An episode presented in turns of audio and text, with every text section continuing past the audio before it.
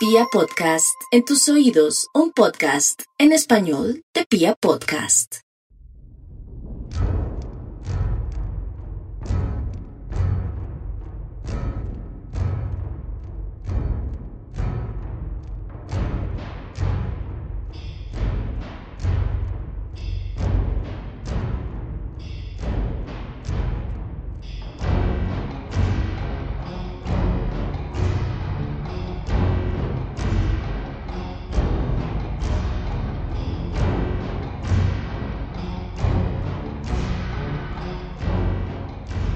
La verdad siempre ha sido una víctima constante en las historias que se gestan en las entrañas del inhóspito y lo nebuloso.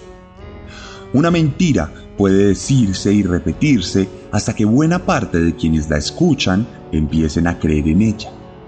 Pero una verdad, en cambio, requiere de argumentos y pruebas que la sustenten razón por la cual las dudas alrededor de ella trabajan en función de la proliferación de mitos, leyendas y habladurías que, con el tiempo, se vuelven parte de nuestra cultura y nuestra opinión colectiva. Por eso, cuando los vikingos no sabían cómo funcionaban los truenos, creían que se trataba del golpe de un yunque y un martillo de los dioses que les gobernaban por eso Calígula entró en guerra con el dios de los mares. Y por eso, cuando aparece un cuerpo destrozado, abundan quienes creen que se trata de un monstruo misterioso y tenebroso que nos acecha en la oscuridad. Asimismo, la ausencia de verdad puede ser utilizada para que personas inescrupulosas fabriquen su propia versión de los hechos.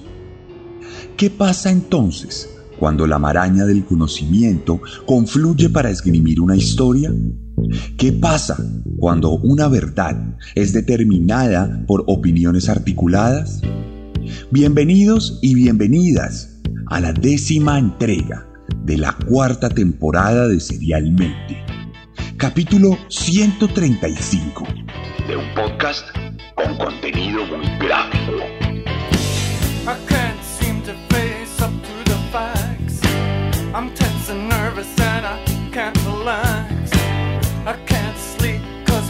Don't touch me, I'm a real live wire. Psycho killer,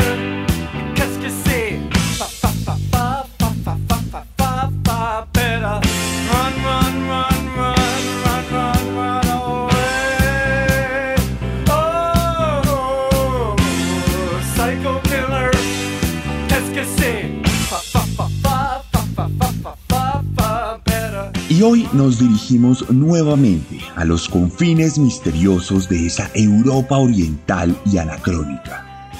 Hoy les voy a contar la historia de un hombre misterioso y oscuro. La historia del que se ha señalado durante décadas como un auténtico monstruo. Hoy les voy a contar la historia de Gisdisla Marswicki. El vampiro de Zagrebia.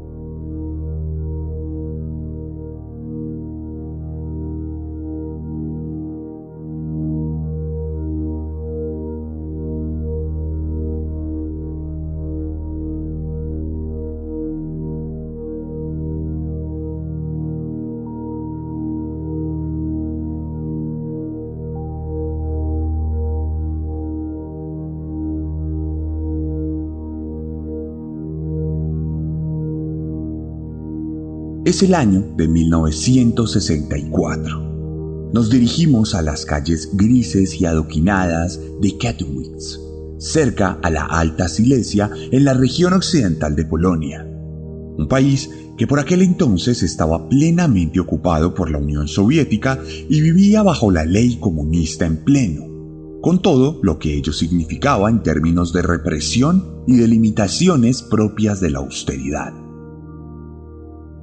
Era el 7 de noviembre y el invierno se acercaba con rudeza. Al tiempo que el sol se asomaba por el horizonte, también lo hizo la noticia del cuerpo de Anna Misek, de 15 años, que había sido encontrado en el distrito de Dradrovka. El misterioso asesino la había atacado por la espalda con un objeto contundente, lo que le causó la muerte de forma súbita debido a la fuerza del golpe. Asimismo, la autopsia había revelado que la adolescente había recibido varios golpes después de morir, como si el homicida hubiese querido asegurarse de su fallecimiento.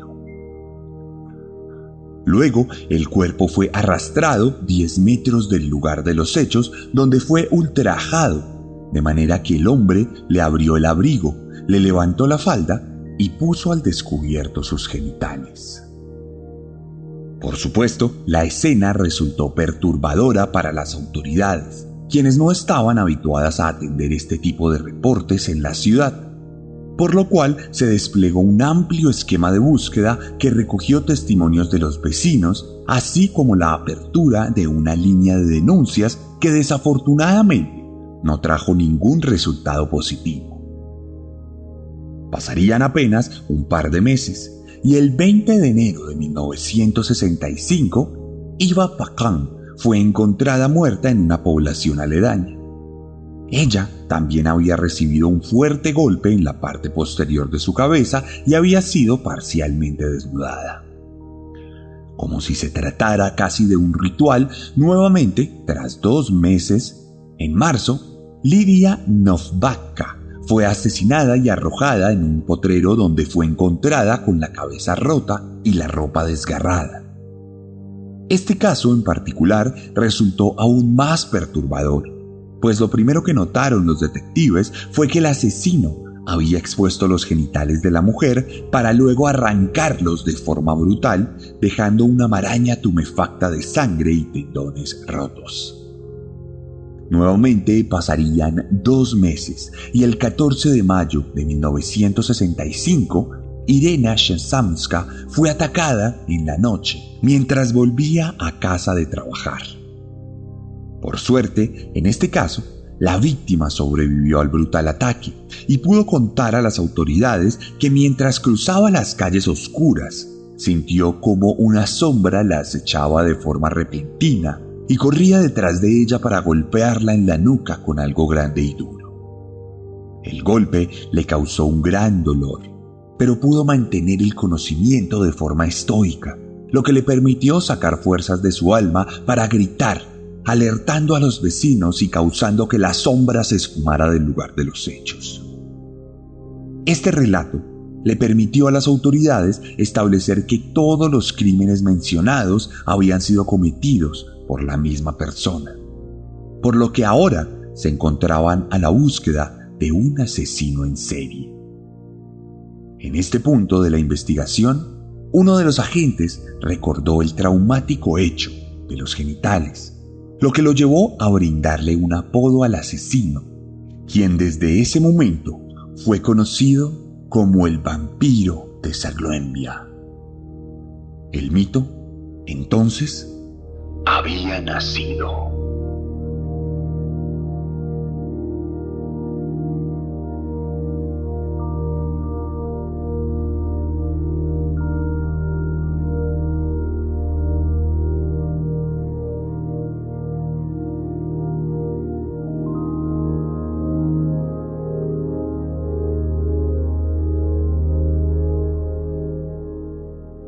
Muy a pesar de que la policía trató el caso con total discreción, la brutalidad de los crímenes llamó la atención de la prensa, por lo que pronto los medios de comunicación comenzaron a retratar lo ocurrido, enmarcados, por supuesto, en las dinámicas de censura del Partido Comunista que gobernaba.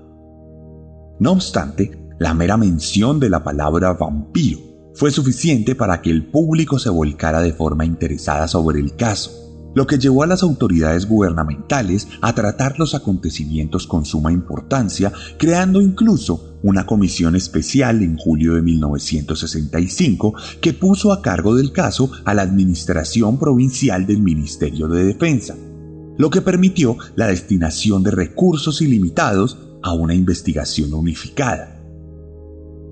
Con la prensa y la parafernalia vino también el terror por todas las ciudades de la región, las mujeres entraron en pánico, pues no sabían en qué momento podían ser atacadas por el vampiro.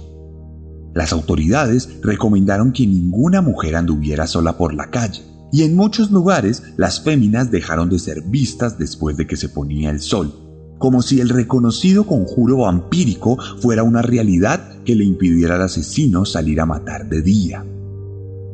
Las leyendas se expandieron por todos los callejones. Se llegó incluso a decir que el asesino tenía como meta cobrarse la vida de mil mujeres para conmemorar el milenio que ese año cumpliría el reino de Polonia.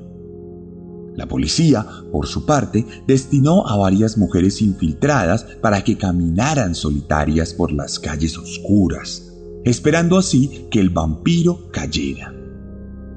Pero como si pudiera oler el peligro, aquel espectro misterioso nunca se dejó atrapar por ninguna agente, permaneciendo así como una leyenda tenebrosa de la Polonia comunista.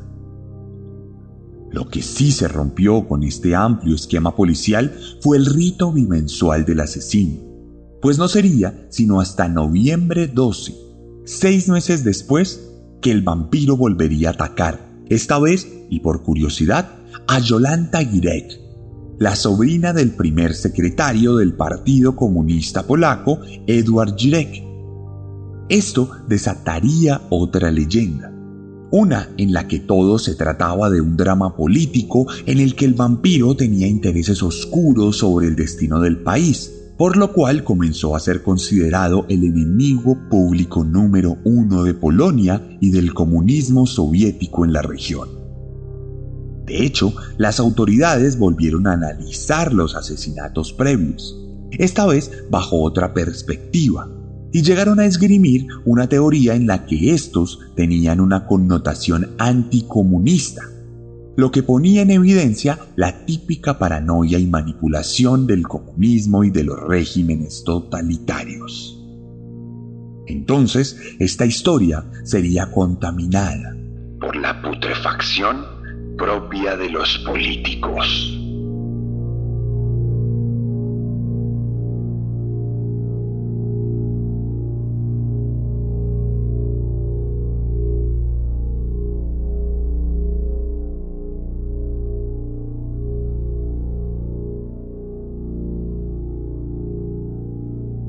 La búsqueda tardó años. Los esfuerzos fueron en vano. Nuevos ataques se presentaron y para 1968 las autoridades se encontraban en una situación desesperada que los llevó a ofrecer un millón de slotis a quien ofreciera información certera que llevara a la captura del vampiro. Esto causó una vertiginosa oleada de denuncias falsas que saturaron el sistema de la investigación lo que claramente afectó el proceso y lo ralentizó. La sociedad, acostumbrada por aquel entonces al espionaje y a la vigilancia extrema del gobierno comunista, se volcó a denunciar a sus vecinos, amigos y propios familiares, lo que naturalmente no llevó a la investigación a ningún puerto efectivo, pues todos los agentes dedicaron extremo cuidado al desarrollo de la investigación y de cada carta que llegaba, lo que demoró absolutamente todo, pero a su vez, todo hay que decirlo, contribuyó a la solución de otros crímenes que estaban sin resolver. Entonces, en la nueva fase de búsqueda, el coronel Miniac, jefe de la División Nacional de Homicidios, propuso un método de investigación bastante particular que consistía en recoger absolutamente todos los testimonios relacionados a los crímenes cometidos para construir una lista de características físicas y psicológicas del vampiro que luego sirvió como base para analizar a todos, absolutamente todos los hombres de la región en donde se habían desarrollado los asesinatos. Esto generó una lista de 267 sospechosos potenciales que fue ordenada de manera que el número uno era el que más características reunía con respecto a la lista y así de forma descendente hasta el último, que apenas tenía una concordancia de aspectos generales como la estatura, por ejemplo. No obstante, nada de esto sirvió para dar con el asesino, y el 4 de marzo de 1970 fue asesinada Yawit Gap Kusianga, de 46 años, que por demás era la primera profesora de literatura silesiana en el país. El modus operandi era el mismo de los demás homicidios, por lo que se determinó que este era un caso más del vampiro de Sagledia. Pero esta vez había algo más en el caso, pues la evidencia arrojaba pruebas de que en el crimen habían participado más personas, y no solo el vampiro como en otras ocasiones. Pero justo en ese momento, un enfermo mental de una población aledaña, llamado Piotr Oslowy, apareció en la comisaría asegurando que él era el mismísimo vampiro, por lo que fue apresado. Pero ante la falta de evidencia contundente fue puesto en libertad, lo que le generó un colapso nervioso que lo llevó a matar a su familia y a suicidarse prendiendo su hogar en llamas que consumieron cualquier posibilidad de investigación posterior.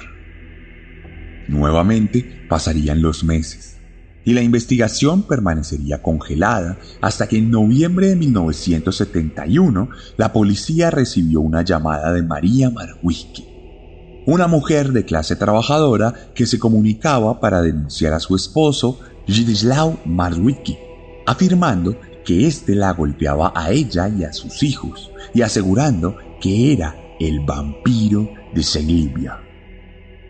Los agentes, entonces, buscaron a Gidislao en la lista ya mencionada y encontraron que ocupaba el cuarto lugar y que los tres primeros estaban siendo descartados por diferentes motivos. Por esta razón, decidieron arrestarlo en un operativo simple dirigido a su propia casa. Algunos reportes indican que en cuanto los agentes tocaron la puerta, él les dijo lo siguiente. ¿Han llegado en dos volgas para recoger a una sola persona? ¿Cuántos de ustedes hay aquí? No muchos, no pocos, los justos, pues el vampiro en persona ha sido atrapado.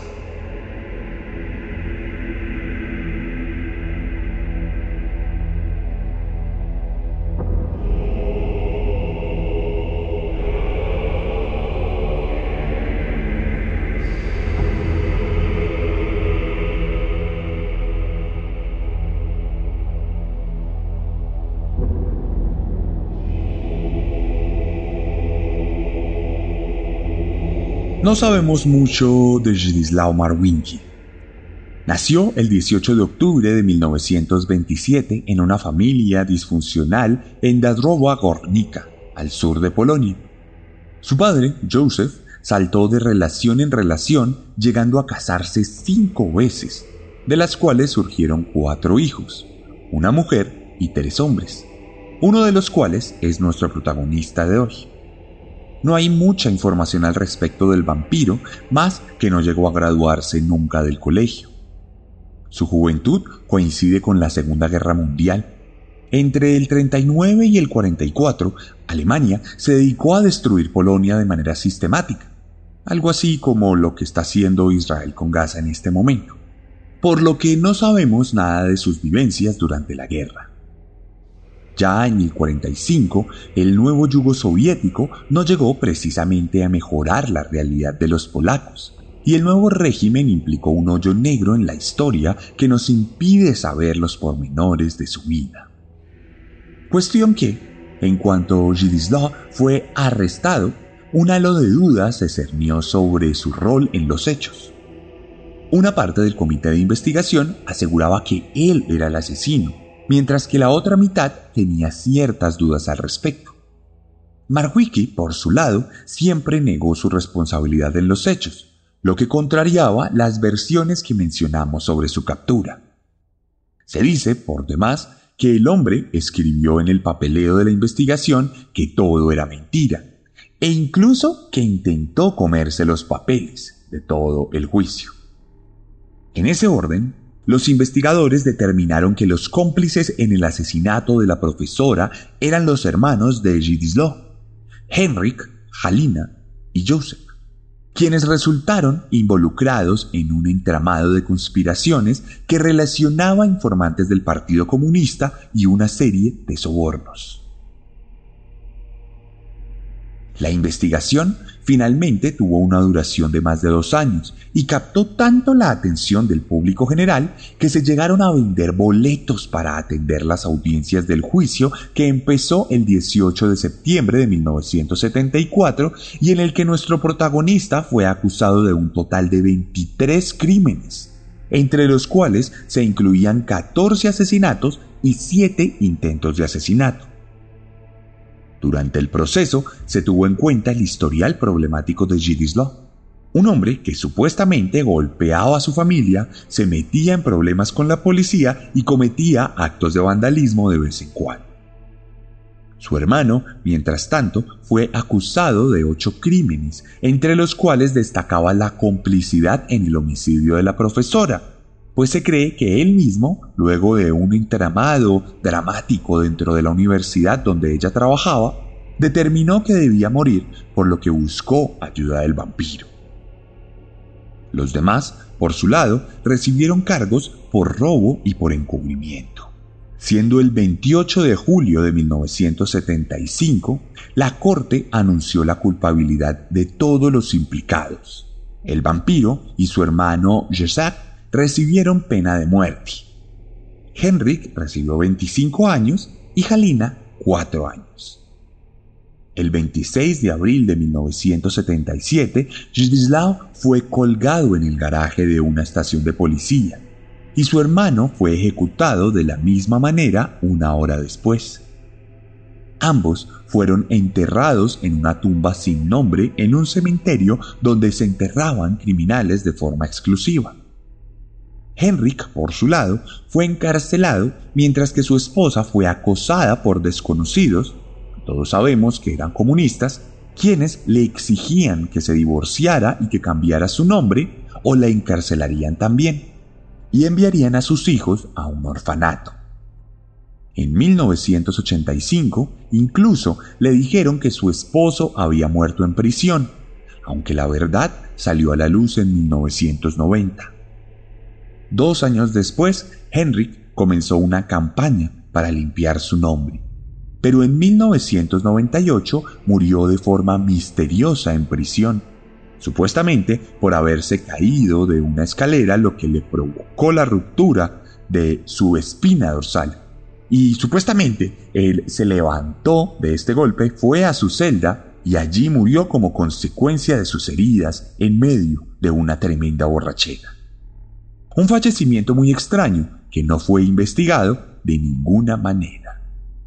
Halina, por su lado, recibió una reducción de su condena a menos de tres años, los cuales cumplió para luego desaparecer, mientras que Jan, su pareja, fue liberada en 1982 y vivió una vida tranquila al norte de Polonia.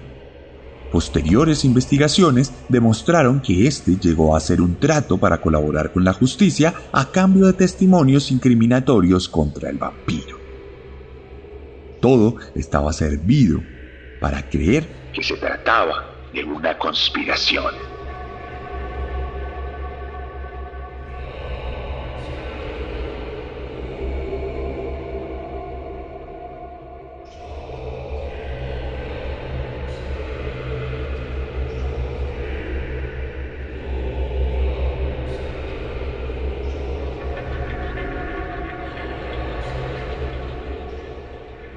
Todo esto, por supuesto, nos lleva a la conclusión de que el caso definitivamente tiene un aura de misterio, mentira y manipulación.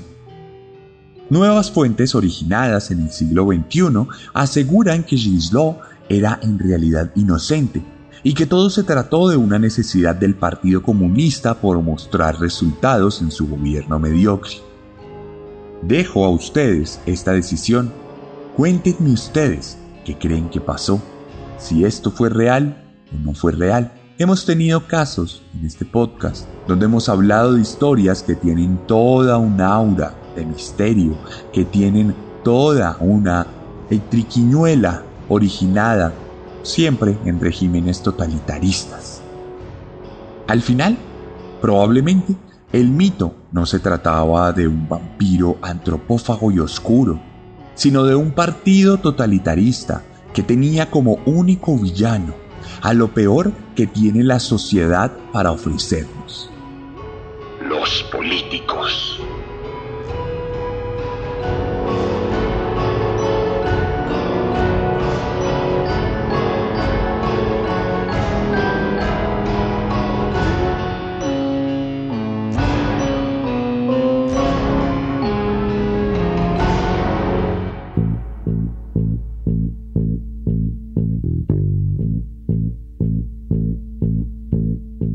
esta fue la historia de Gislo Marwicki aquí en Serialmente. La vida de este hombre, aunque misteriosa, terminó por convertirse en un auténtico ícono cultural que invadió varias manifestaciones artísticas, libros, series, películas y muchas otras cosas que les voy a dejar en mi cuenta de Instagram en las historias destacadas. Allá mismo les voy a dejar una publicación con algunas fotos del caso donde pueden ir a comentar si les parece que este es un caso verídico o si es una especie de invento de los políticos comunistas. Si usted está escuchando este capítulo en YouTube, le invito a que deje su opinión al respecto en los comentarios. Recuerden que mi arroba de Instagram es arroba elarracadas, arroba el guion bajo guion bajo arracadas. Ahí le voy a dejar, además de estas publicaciones del capítulo, contenido semanal que trata sobre crímenes, sobre hechos ocurridos alrededor del mundo, sobre misterios y una que otra publicación que está enmarcada en el True. Allí, por supuesto, también puede dejarme mensajes directos. Recuerde que soy escritor, que la razón de este podcast es promover la lectura de mis libros y recientemente, hace apenas unas semanas, lancé mi más reciente obra, Fuego, que ya tiene muy buenas reseñas donde quiera que ha sido leído. Así que si le gusta este podcast, anímese a leer el libro junto con los otros que he escrito. Le aseguro que le va a gustar más. Lo puede pedir escribiéndome por DM. Me puede dejar un mensaje en Instagram y se lo voy a responder. Respondo todos los mensajes que me llegan y allí le voy a dar las indicaciones para que pueda conseguir mi libro. Si me lo pide a mí, lo puede conseguir firmado. O si quiere puede ir a cualquier librería de Colombia. En México, además, los tenemos disponibles a través de chunchos.mx. Allí puede echarse la pasadita, también tenemos merch oficial de Serialmente, camisetas, hoodies, mugs y pines. Apóyenos por favor, que esa es la mejor manera de que continuemos haciendo este podcast y sigamos produciendo contenido. Si escuchó esto en cualquiera de las otras plataformas, recuerde seguirme en YouTube porque pronto se viene nuevo material. No siendo más, nos escuchamos la próxima semana con un nuevo monstruo. Porque recuerden Que siempre podemos ser peores.